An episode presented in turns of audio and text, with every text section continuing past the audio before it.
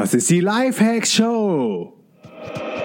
Welcome zur Lifehacks Show. Lifehacks gibt dir selbst erprobte Hacks und Tipps für dein bestes Ich. Und hier ist ein Crash-Test-Dummy für ein besseres Leben. Markus Meurer. Yo Leute, was geht? Willkommen zur neuen Folge der Lifehack Show auf dem DNX Podcast. Heute mit einem ganz besonderen Gast. Ganz besonders auch äh, wegen dem Ort, wo sich gerade Lars aufhält, aber dazu kommen wir gleich. Lars Müller ist bekannt geworden in der Szene als Mr. Amazon FBA und mit seinem öffentlichen Experiment, wie ich über Amazon 1000 Euro Gewinn am Tag machen will. Amazon hat Lars mittlerweile weitgehend automatisiert, um sich direkt jetzt auf sein nächstes Passion-Thema zu stürzen, nämlich Kryptowährung und alles, was damit zu tun hat. Vom 11.11. bis 18.11. findet die erste Online-Konferenz für Blockchain und Kryptowährung in Deutschland statt oder auf Deutsch. Gegründet wurde die Konferenz mit dem Namen Kryptisto von niemand geringeren als Lars Müller. Herzlich willkommen auf dem DNX Podcast, mein lieber Lars. Hi Markus, danke, dass ich hier sein darf. Sehr, sehr gerne. Wo bist du denn gerade? Ich bin gerade in Medellin in Kolumbien ähm, mhm. und genau hänge da gerade ab und bin fleißig und schaue mir gerade so ein bisschen hier Medellin an und ähm, ja, gefällt mir ganz gut. Ähm, leider ein einziger negative Punkt ist, dass es kein Meer gibt. Das ist so ein bisschen, so ein bisschen schade, weil ich schon merke, dass das schon so ein Ding ist, was ich so ein bisschen brauche. Wasser, Meer, Sonne. Aber was natürlich cool ist, ist hier ist halt irgendwie die Stadt des ewigen Frühlings. Das Klima ist ultra angenehm, trocken, ähm, warm, ähm, aber halt so frühlingshaft. Das ist eigentlich echt schön, wenn man mal echt was weghasseln muss und nicht irgendwie die ganze Zeit vom Meer und den Sonnenstrahlen abgelenkt werden will. Ja, sehr geil. Ich denke mal, viele Hörer kennen dich jetzt auch aus dem DNX-Umfeld. Du warst ja dieses Jahr auf der Mainstage, hast einen krassen Talk gegeben, davor auch schon Workshops gemacht und bist auf jeden Fall ein bekanntes Gesicht so in der Szene.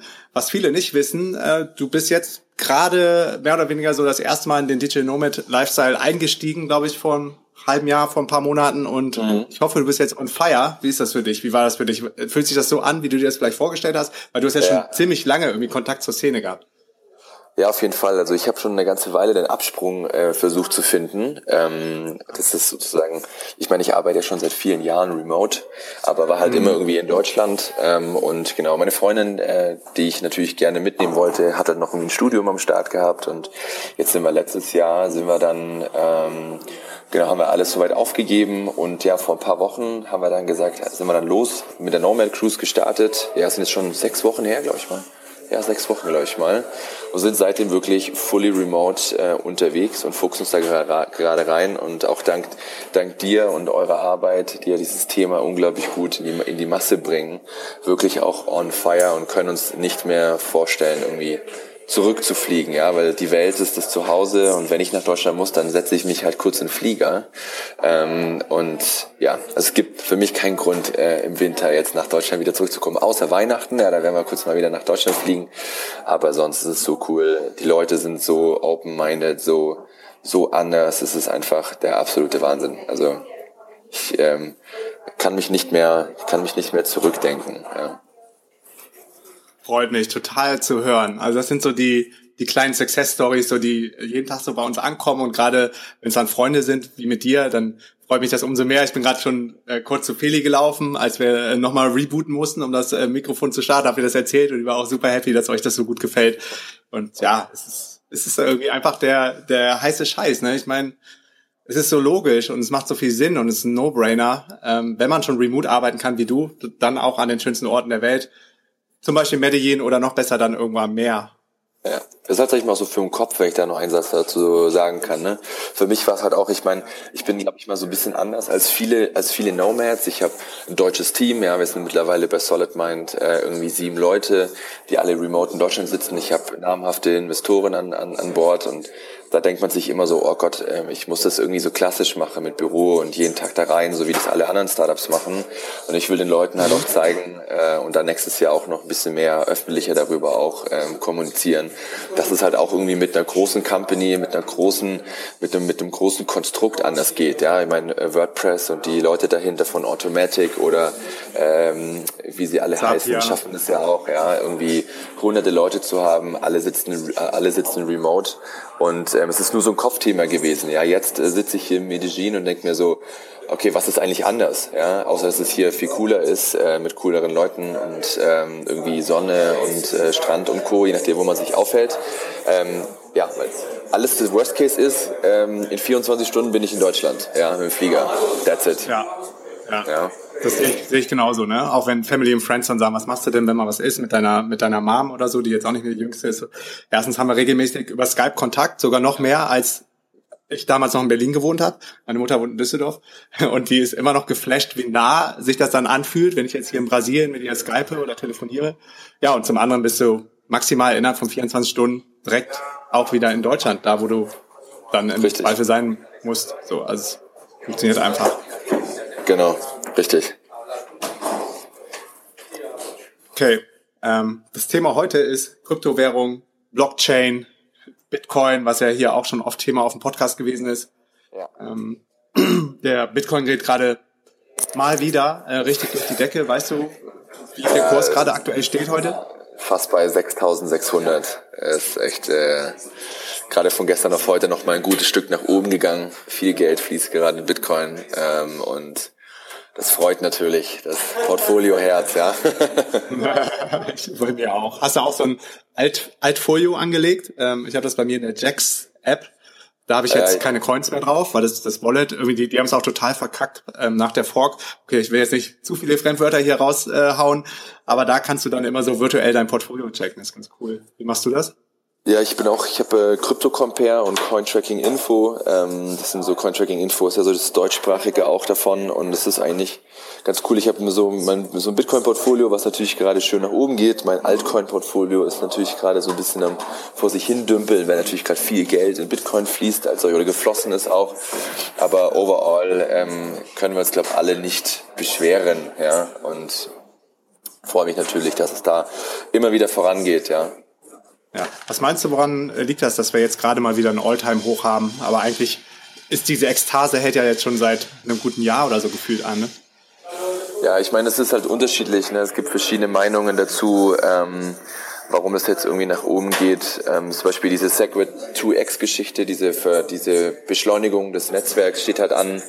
Es war halt nochmal ein neuer Fork, der angestanden ist, also sprich nochmal eine Abspaltung. Da haben natürlich viele Leute Bitcoins eingekauft.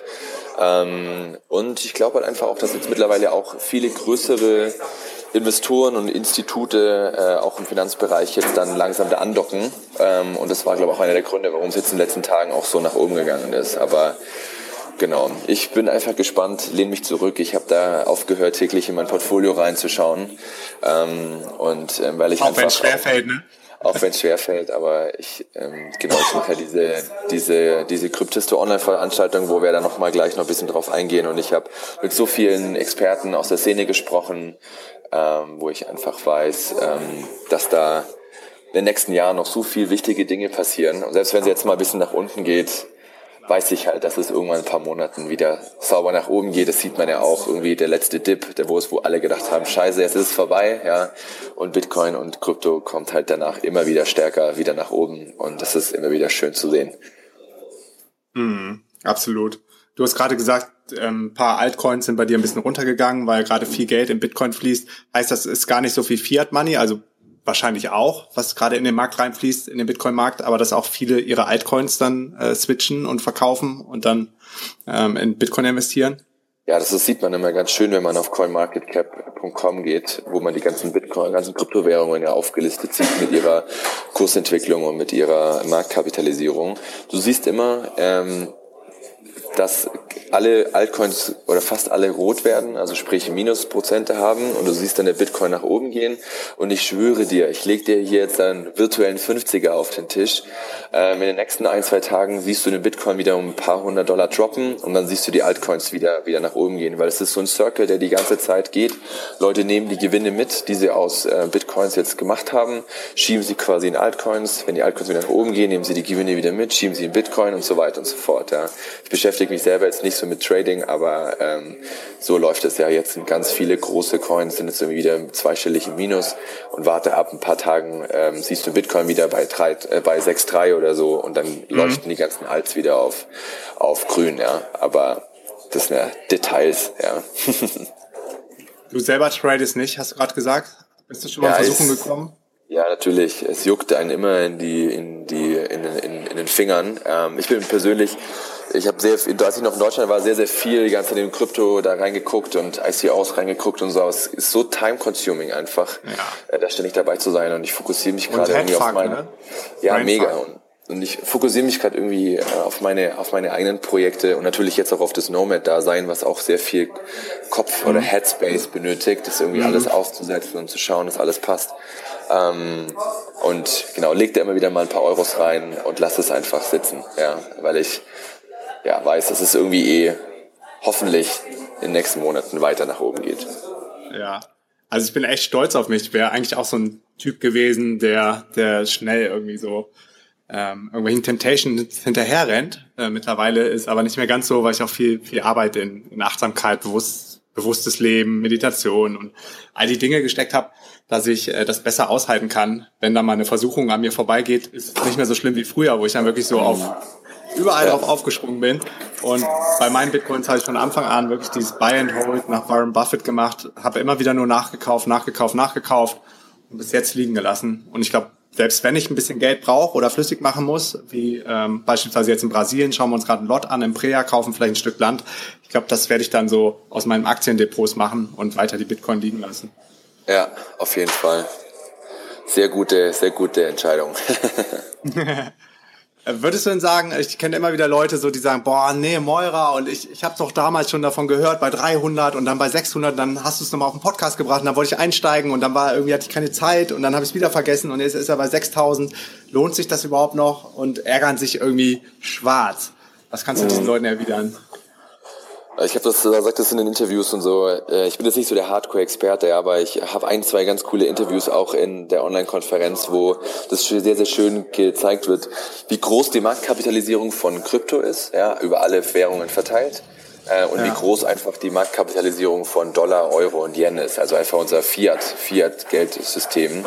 Und da wird einfach das Bitcoin oder halt das Krypto, der Krypto-Space ganz, ganz, ganz Nadelsteckkopf groß, klein, ja. Ähm, und wenn du einfach siehst, wenn da so ein bisschen Geld, ein Glas davon, ja, auf die Kryptowelt tropft, dann heißt es halt gleich eine für zwei, drei, vierfachung von der kompletten Szene. Und ähm, ich weiß halt auch durch ähm, ein paar ganz coole Interviews, ähm, ohne jetzt die ganze Zeit irgendwie die Online-Konferenz zu spoilern. Ja, ich habe zum Beispiel, äh, ja, ich erzähle gleich gerne was dazu. Zum Beispiel, ich habe mit dem Eric von Ledger, von den Ledger Wallets, ja, dem ja. CEO, auch ein Interview gedreht für die Online-Konferenz. Ich habe auch zwei Ledger. So, der hat irgendwie ein, zwei ganz geile Insights rausgehauen, warum halt irgendwie jetzt noch nicht der Markt irgendwie auf einer Billion ist. Ähm, und die sind einfach so logisch. Und wenn man das einfach weiß, dann, ich will jetzt keine, also Disclaimer, kein Investment Advice, bla bla bla und so. Ich kann alles falsch liegen mit meiner, mit meiner Meinung. Ja, ein Stückchen nach oben wird es auf jeden Fall noch gehen, sage ich immer ganz vorsichtig. Ja. Ähm, und genau einfach sieht, was da so gerade alles passiert, das ganze Ökosystem, das ganze Ökosystem und Blockchain, was da so vorangeht, ist schon ähm, sehr, sehr, sehr spannend. Ja. Also es ist, denke ich mal, auf jeden Fall noch nicht, noch nicht zu spät. Vor allen Dingen auch, was für Köpfe da involviert sind, ne? wie viel smart, smarte Brainmasse quasi in diesem Blockchain, Bitcoin-Business gerade unterwegs ist. Definitiv, ja. Sind ja, das sind ja auch oftmals Leute, die haben die haben schon ganze Branchen disrupted und wenden sich jetzt dem Bankensystem oder Kryptowährung, Cryptocurrencies zu. Und von daher bin ich eigentlich auch immer sehr bullish und habe es ja auch schon mehrfach auf dem äh, Podcast rausgehauen, dass ich super fest davon überzeugt bin, dass äh, nächstes Jahr die 10.000 Dollar geknackt werden im Jahr 2018.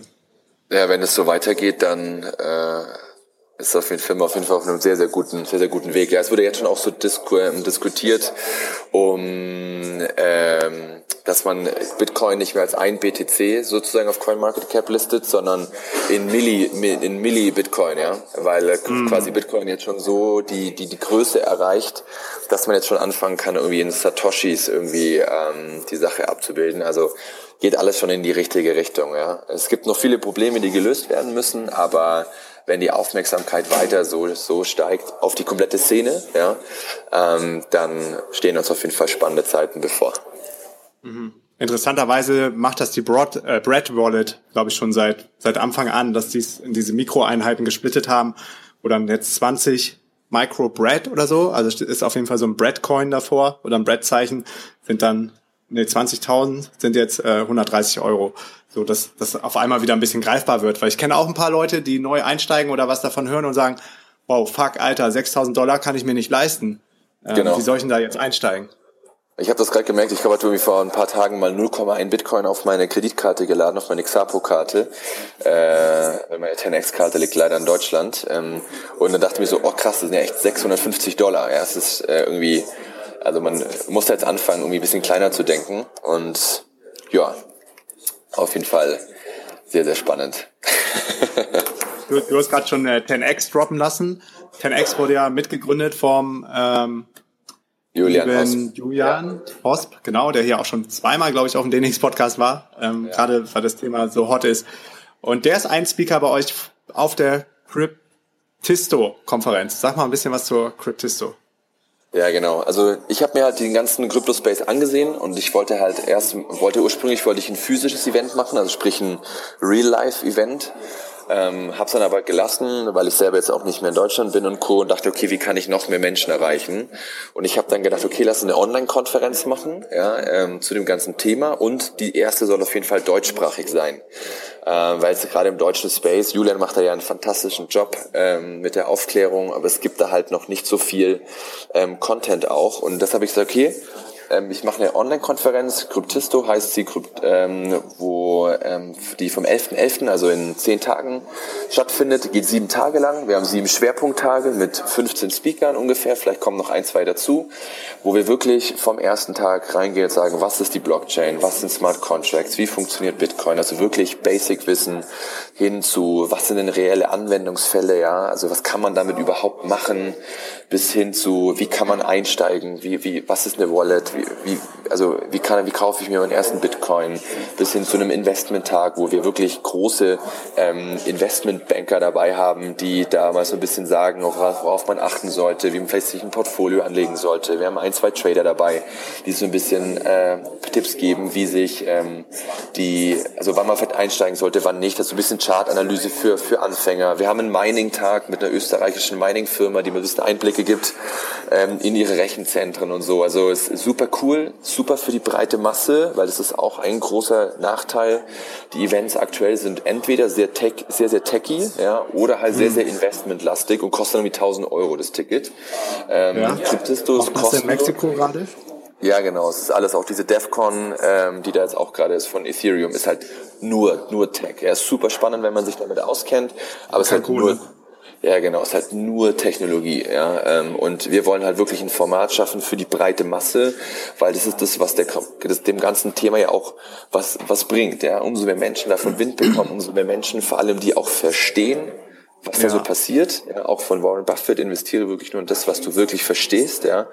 Da wollen wir halt ansetzen und das, scheint ganz gut zu funktionieren. Wir haben echt haufenweise Anmeldungen, die reinkommen. Es ist, wie gesagt, kostenlos. Ähm, jeden Tag ähm, sind dann diese Videos online, sind leider halt nur 24 Stunden online für die kostenlosen Teilnehmer. Und ähm, genau, wollen nächstes Jahr im März eine, die weltweit größte englischsprachige internationale Online-Konferenz in dem Bereich machen. Arbeiten wir jetzt auch gerade schon dran, alles dafür aufzubauen. Und ja, auch jetzt bei Cryptisto sind große Partner mit dabei. Wir konnten Finanzen 100, OnVista, die großen Finanzportale gewinnen. Die werden in den nächsten Tagen Artikel schreiben, das Event promoten.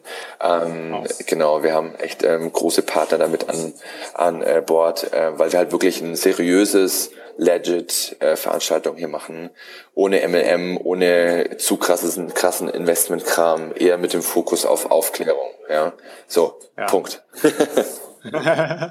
Perfekt, das war ein geiler Pitch. Wie lange hast du dafür gebraucht? Den auswendig zu lernen? Ich habe den so häufig gesagt in den letzten Tagen Partnern, von dem her Ja. Ja. Nee, auch, auch ein geiler Brand. Wie bist du darauf gekommen? Cryptisto ist natürlich schön auch internationalisierbar. Ja, ich habe so ein bisschen geguckt. Ähm, ich hatte mir mal Cryptisto gekauft, weil ich eigentlich einen Online-Shop machen wollte für Ledgers und Tracer Wallets und so weiter, was ich immer, was ich auch noch machen werde. Aber ähm, genau, und dann ich wollte es eventuell ursprünglich CryptoFit nennen, was thematisch so ein bisschen besser gepasst hätte. Aber da ähm, Julian das so ein bisschen auch für sich äh, verwenden will ähm, und CryptoFit als Marke sehr, sehr schwer schützbar ist, ähm, habe ich gesagt, okay, lass uns Cryptisto machen. Da habe ich direkt schon internationale Marken ähm, eingetragen und, und und, angemeldet. Und genau, es ist international, funktioniert schön und schönes Fiverr-Logo für 5 Dollar machen lassen.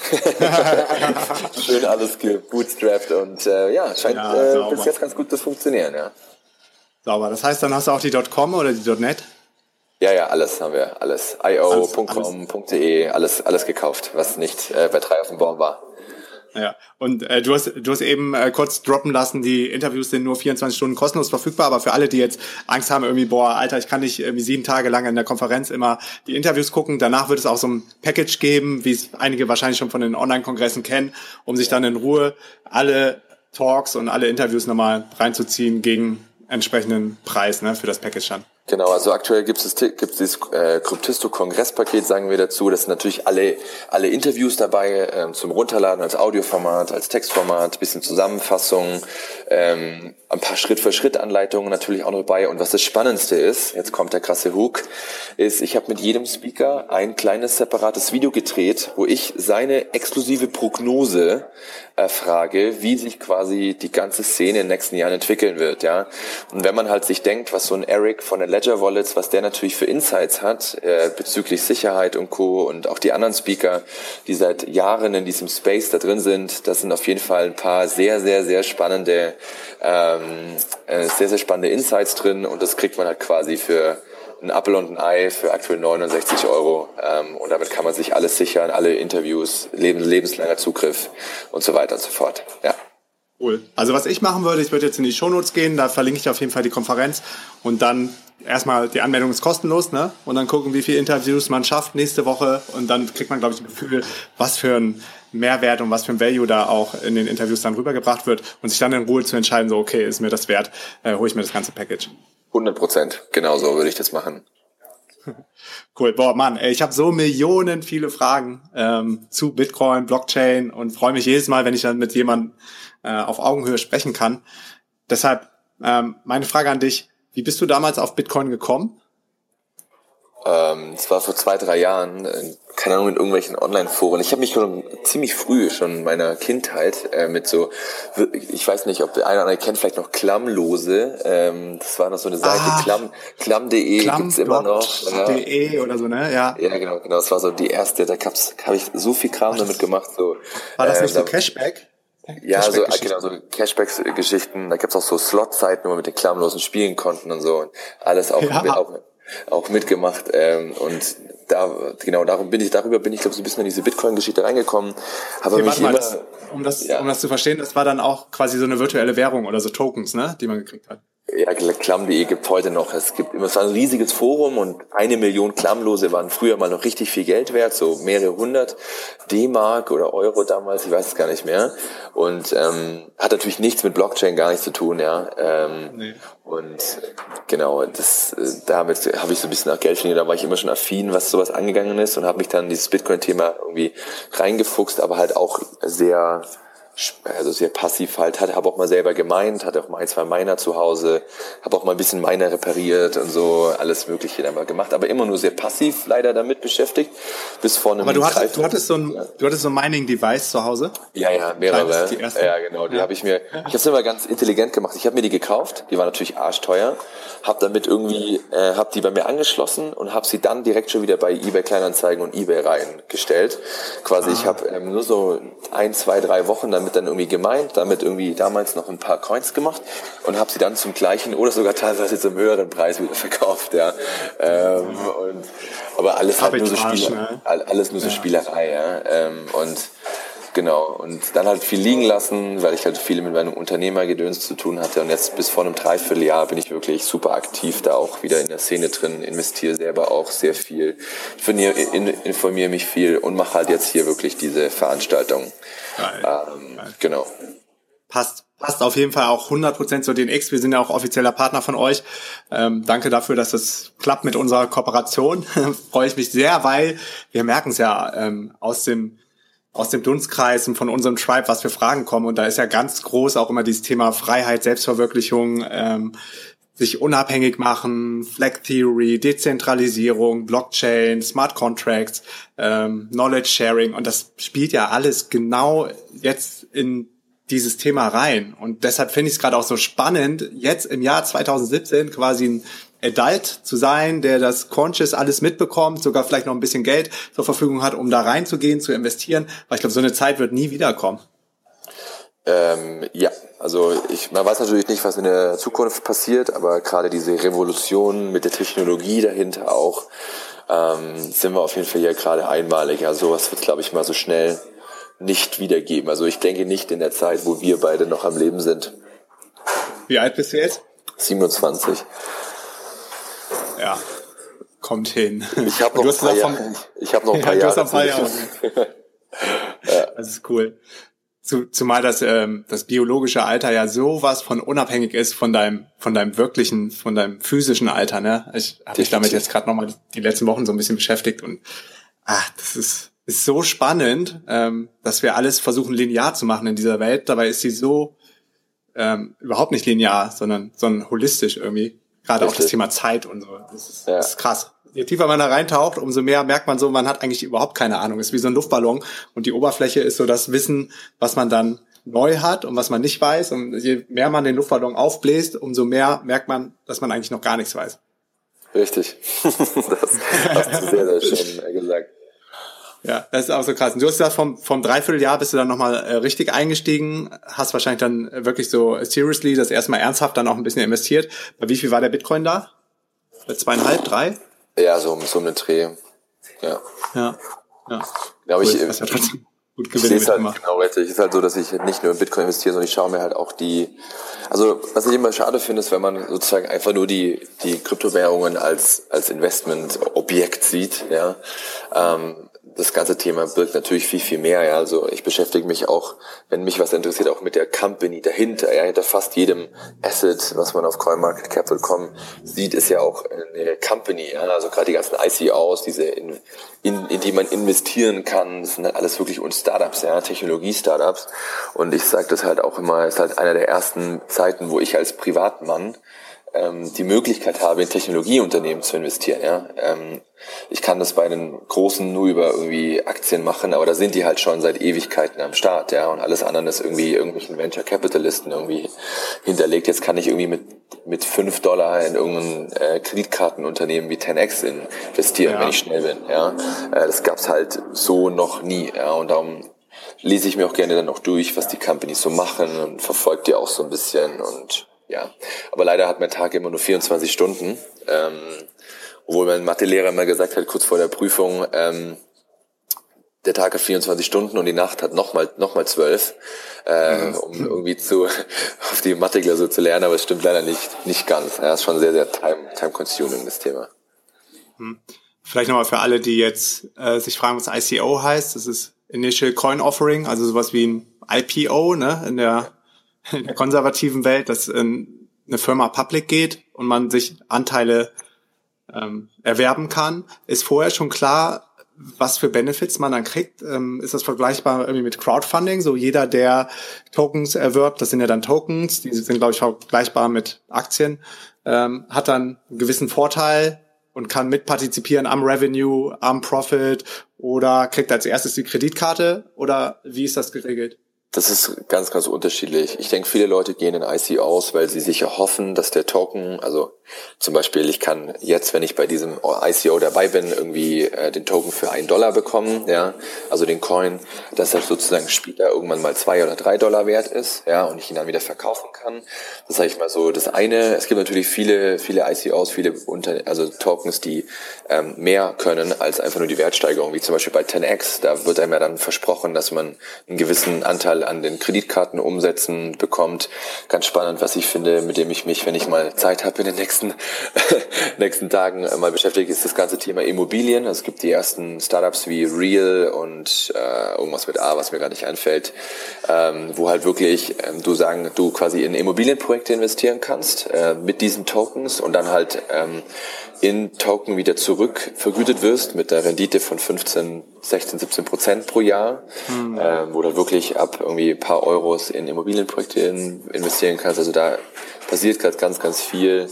Ähm, aber ja, es steht am Anfang so auf der Webseite, ob, wie es dann letztendlich entwickelt, ja, ist ganz, ganz wichtig, steht halt in den Sternen, ja. Wenn man sich mal anguckt, wie viele Startups äh, wirklich dann mal erfolgreich werden und sich halten können, ist halt fragwürdig, ja. Und ein ganz großer Kritikpunkt noch, bevor jetzt alle losrennen und ICOs investieren. Ich meine, wenn irgendein ein äh, ICO 90 Millionen US-Dollar einsammelt, ja, die haben ja gar kein, also erstmal gar kein großes Interesse. Ja. Ich meine, wann verdienen die dann noch mal so viel mehr Geld? Ja, also die müssen dann erstmal viel, mhm. viel arbeiten, bis dann mal, die sitzen auf so viel Geld und wenn die diese diese Kryptowährungen oder diese ihre ihre eigenen Gelder dann irgendwie smart verteilen, ja, dann machen die wahrscheinlich allein mit der Wertsteigerung ihres eingesammelten Geldes mehr Geld als mit der eigenen Dienstleistung, die sie versprochen haben, ja. Und das, muss man sich so ein bisschen, also darum muss man sich wirklich damit beschäftigen, bevor man irgendein ICO investiert, weil klar, es ist so hypey das Thema. Ich kann irgendwie, ich habe letztens einen ich, ich weiß nicht, ob man das Wort F nennen darf hier, aber ein F-Coin, ähm, also ein Fuck-Coin äh, gesehen, ja. Ähm, der hat irgendwie einfach mal 100.000 US-Dollar ein, eingesammelt, obwohl er nichts kann, nichts wert ist, ja. Äh, weil einfach so viele Leute einfach auf so viel, so viel Kohle sitzen und dann, ja. ähm, das ist halt echt, echt heftig, ja. Und ich denke auch, ich meine, ich habe das gesehen, ich habe in meiner Online-Konferenz mit Coin äh, Tracking Info mit dem Gründer, mit dem Dario ein in Interview gemacht. Das ist so eine Plattform, wo man sein Portfolio tracken kann. Und der hat einfach auch die alten Coins noch drin, die es nicht mehr gibt. Und wir haben halt bis jetzt schon ja. 6000 Coins gehabt. Ja. Aktuell gelistet sind 1500 Token und Coins, ja. Und da wird einfach ein ganz, ganz, ganz, ganz großer Teil wird einfach irgendwann nicht mehr da sein. Ja, weil es ja. dann kommt die vierte und fünfte und sechste Kreditkarte raus, ähm, so wie in unserer normalen Welt auch. Und darum bin ich ein Freund, eher ein bisschen in Technologien zu investieren. Also sprich in in die Blockchain-Technologie, sprich Bitcoin, in Smart Contract-Technologie, also in, in die Ethereum-Chain, in so Themen wie IOTA, ja, einfach in, weil die einfach nochmal eine eigene, dieses Tangle-Network haben, ähm, weil on top auf diesen drei großen, sage ich jetzt mal, ja, halt die mhm. ganzen anderen Sachen aufgebaut sind, ja, und ohne die geht es nicht. Und äh, von dem her muss man da, ohne jetzt, da könnte man noch vier Stunden darüber, darüber sprechen, ja. ja. Ist auch alles kein Investment Advice, sondern nur meine persönliche Meinung. Ähm, mhm. Muss man da halt sehr, sehr aufpassen, ja. Ich habe auch letztens also, in ICO investiert, 15.000 rein, reingesetzt, das ist halt direkt mal nur, nur noch 50 Prozent wert, ja. Ähm, das wird irgendwie in den nächsten Jahren noch ein bisschen nach oben gehen, klar. Und ich werde da bestimmt irgendwie Break-Even rauskommen, aber es kann natürlich auch komplett nach, in die andere Richtung gehen. Ja? Ähm, und da muss man halt sehr, sehr, sehr aufpassen. 15.000 Fiat US-Dollar dann? Ja. Mhm. Ja. ja. Äh, ich bin da voll bei dir. Also ich habe das Einzige, was ich in meinem Portfolio liegen habe, sind Bitcoin und Ethereum, weil ich auch glaube, dass es eher so nach dem Prinzip The Winner Takes It All gehen wird. Also nicht ein Winner, aber vielleicht dann zehn relevante Coins oder so, je nachdem, wie viele verschiedene Technologien es gibt, aber nicht irgendwie noch der hunderttausendste Fork oder Abzweigung von dem Bitcoin. Ja, genau.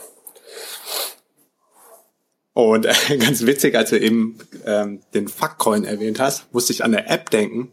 Das ist eigentlich so krank, das schon wieder lustig ist, dass es funktioniert hat. Ich glaube, ganz am Anfang, als der App Store live gegangen ist vom iPhone, äh, ist ein smarter Entwickler drauf gekommen, eine App zu entwickeln, die heißt, glaube ich, ich weiß gar nicht, wie die hieß, irgendwie Diamond oder sowas.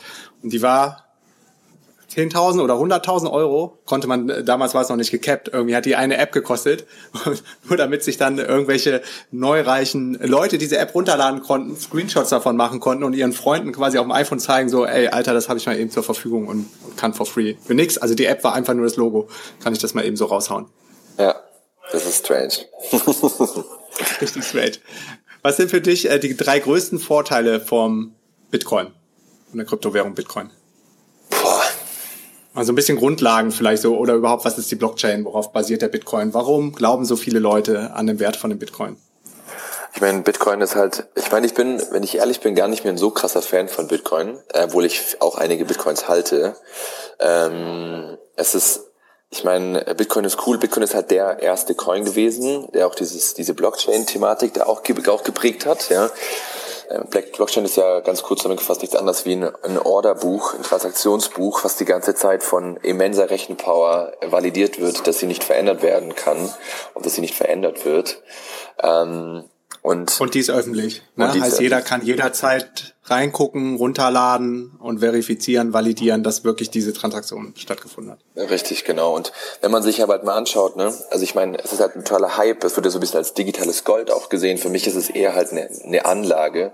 Für mich ist Bitcoin persönlich aber kein Zahlungsmittel, weil ähm, das ist auch für mich eine große Kritik an den ganzen Kreditkarten, Leute. Ich habe das jetzt gemerkt. Ich habe ein Bitcoin vor der Cruise vor sechs Wochen auf meine Xapo-Kreditkarte geladen und habe diese, damals waren es noch 4.000 äh, oder viereinhalb, ähm, vor sechs Wochen ausgegeben. Die wären jetzt 2.000 doof, ne? Dollar ja. mehr, Mehrwert gewesen. Ja, also Bitcoin. Denke ich mir auch immer. Ja, Bitcoin als Zahlungsmittel ist aktuell meiner Meinung nach absolut ungeeignet wegen diesem Punkt, weil es ein Asset ist, meiner Meinung nach. Und das Zweite ist, wir haben aktuell ein extrem langsames Netzwerk. Es dauert relativ lange, also 30, 40 Minuten, bis alles klappt hat. Und die Transaktionsgebühren sind mittlerweile so hoch, dass ich mir für eine Eiskugel um die Ecke für drei Euro äh, vier Euro Gebühren bezahlen muss.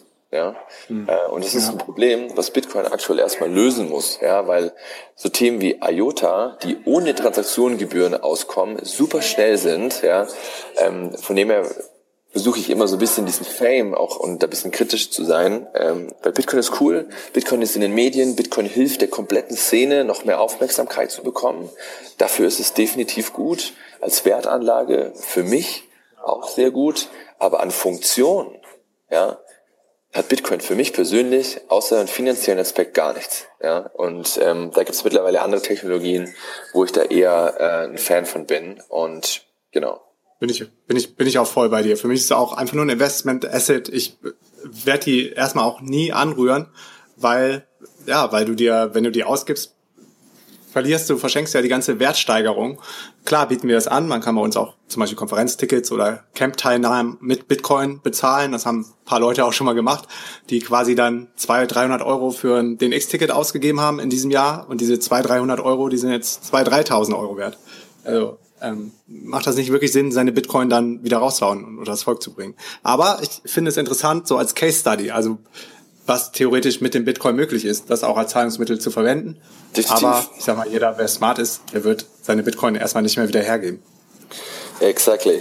Ja, das ist es. Noch ein äh, Misconception, glaube ich, die viele Leute haben, ist, dass sie denken, sie wären komplett anonym und könnten quasi ähm, alles damit machen oder Sachen machen, die vielleicht rechtlich nicht erlaubt sind. Theoretisch kann man jede Transaktion bis zu der Einzahlung auf dem Exchange nachvollziehen, richtig? Genau, ich habe auch mit jemand äh, auf der Cruise darüber gesprochen, der ein International äh, Tax Lawyer war, ist, ja, und der hat auch gesagt, ich weiß es auch von ein, zwei anderen Leuten, dass das Finanzamt gerade massiv Blockchain-Experten einstellt, um quasi die komplette Blockchain auszulesen ähm, und mhm bei den ganzen Plattformen muss ich mich ja verifizieren, muss ich mich ja nach dem äh, globalen Recht irgendwie diesen KYC, diesen Know Your Customer äh, ja. Pro, Pro, Prozess durchgehen, Question, wo ja. ich meine, genau, wo ich meine ähm, Daten hochladen muss, mein Ausweis, meine Adresse und so.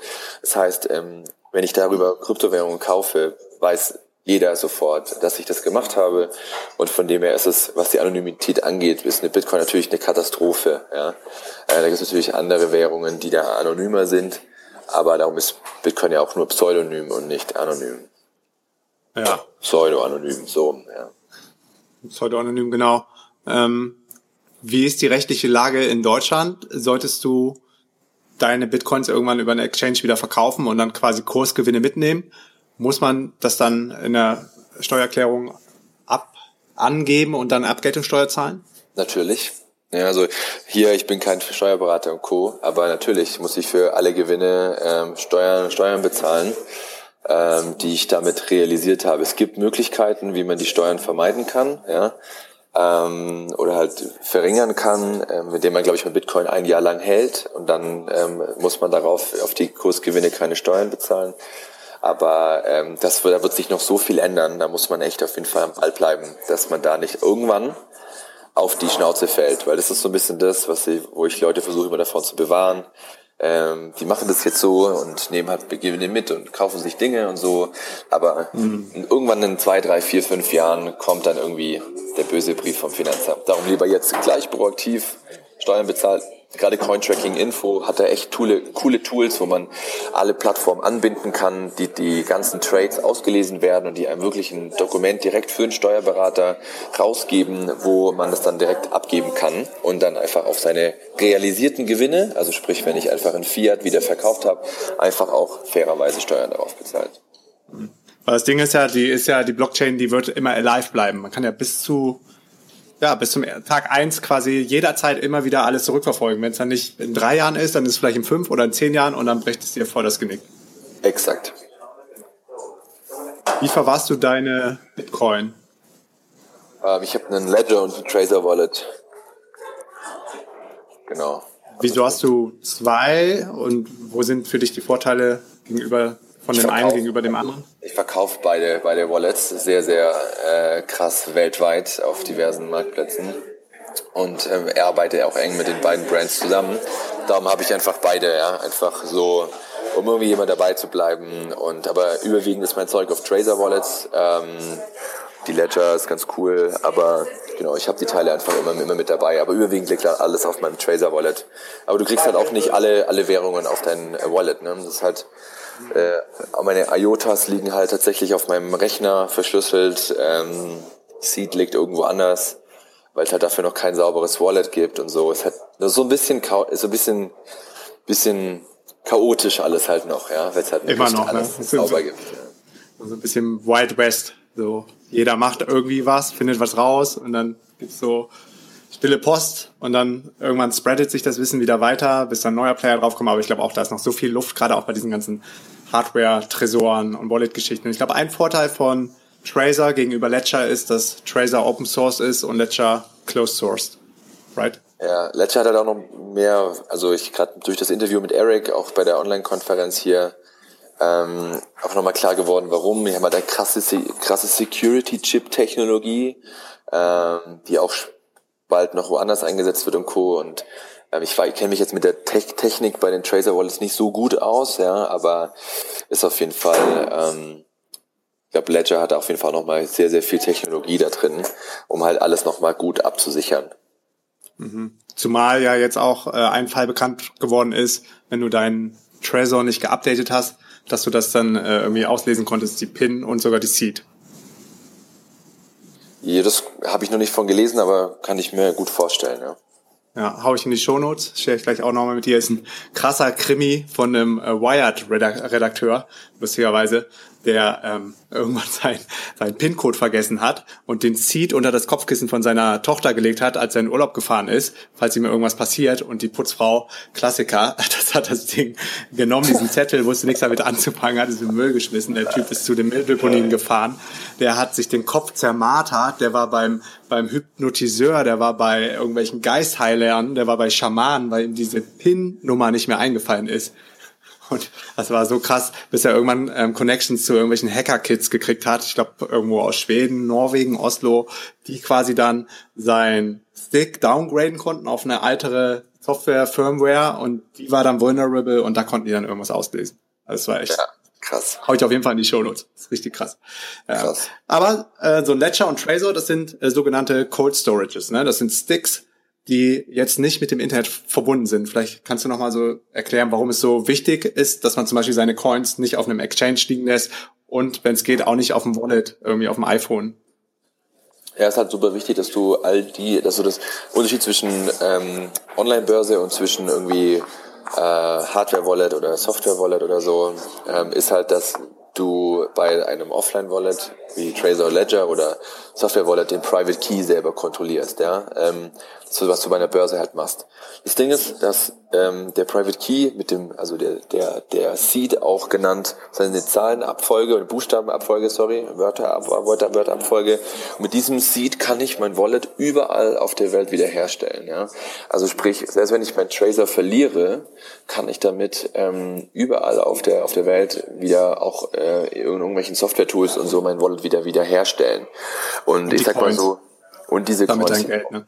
ja. Ich meine, wenn man, wenn man mal ganz, ganz ehrlich ist, was macht so ein Wallet? Ein Wallet ist ja auch, um jetzt nicht zu viel, um es nicht zu konfus werden zu lassen, nicht mal irgendwie eine physische Geldbörse, sondern ein Wallet macht nichts anderes, als dir zu zeigen, an welcher Stelle in der Blockchain irgendwie deine Kryptowährungen gespeichert sind. Das ist eigentlich nichts anderes als eine billige Anzeige mit dem Wert, ja, that's it.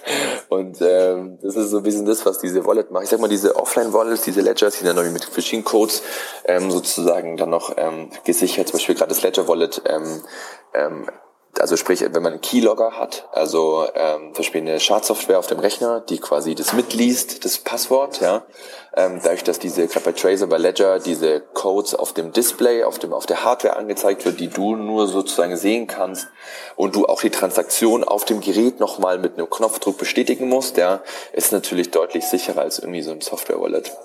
Und natürlich, wenn so eine Online-Börse mal hops geht, dann sind deine ganzen Coins weg und du hast keine Möglichkeit, dir die irgendwo anders wieder herzustellen, weil die Börse verwaltet dein Private Key und nicht du selbst. Ja. ja.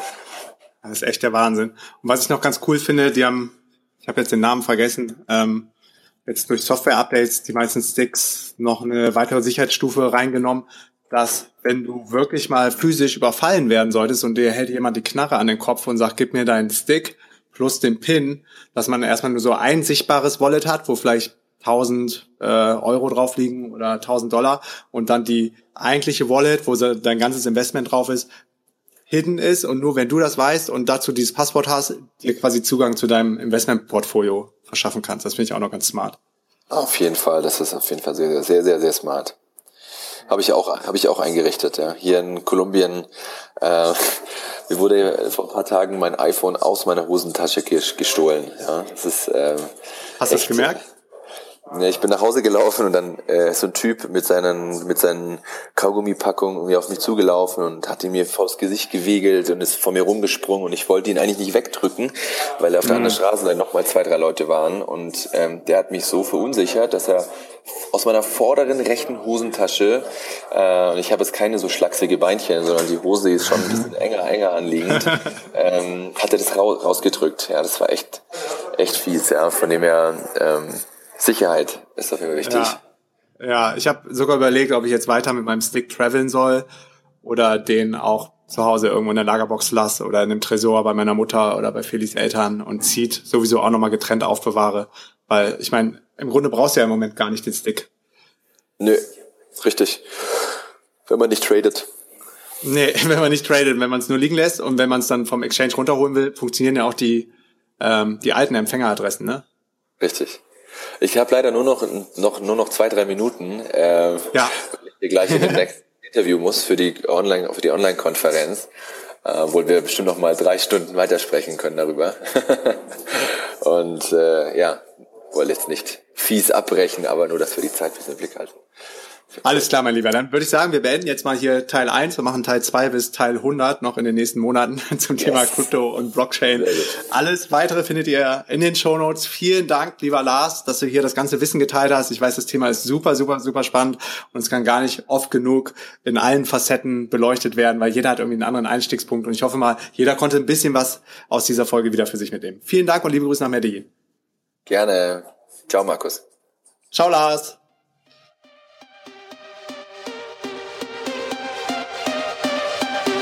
Yes, yes, yo, Leute, that's it. Bevor du gehst, noch drei Sachen. Erstens, geh jetzt auf www.podcastbewertung.de und gib mir eine Bewertung und Rezension für diesen Podcast. Zweitens, geh jetzt auf www.dnxcommunity.de und connecte dich mit tausenden von anderen Lifehackern und angehenden digitalen Nomaden. Und drittens, geh jetzt auf www.dnx-berlin.de slash news und trag dich in den kostenlosen Newsletter ein. Dort bekommst du meine sieben Erfolgsgeheimnisse und einen 50 Euro Gutschein für die nächste DNX in Berlin. Alle Infos zur DNX und das Programm findest du auf x-berlin.de. Peace and out.